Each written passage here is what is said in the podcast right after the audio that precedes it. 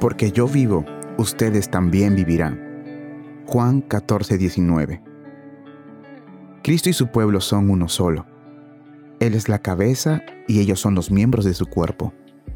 De Él reciben la vida, la sabiduría, el poder, la santidad y toda bendición.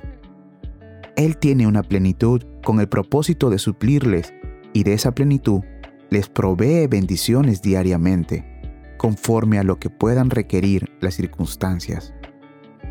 Hasta aquí Jesús nos proveyó de su gracia y continuará haciéndolo.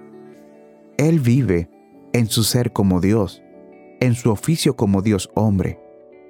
Vive en la más alta autoridad, ejerciendo una influencia ilimitada. Vive para usar lo que posee, para cumplir su palabra, para completar su obra y guiar a su pueblo hacia el goce de la vida eterna.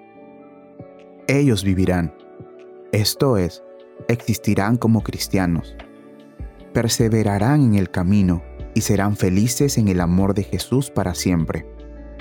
Vivirán porque Jesús, el que vive para siempre, es su vida, su representante y su garante.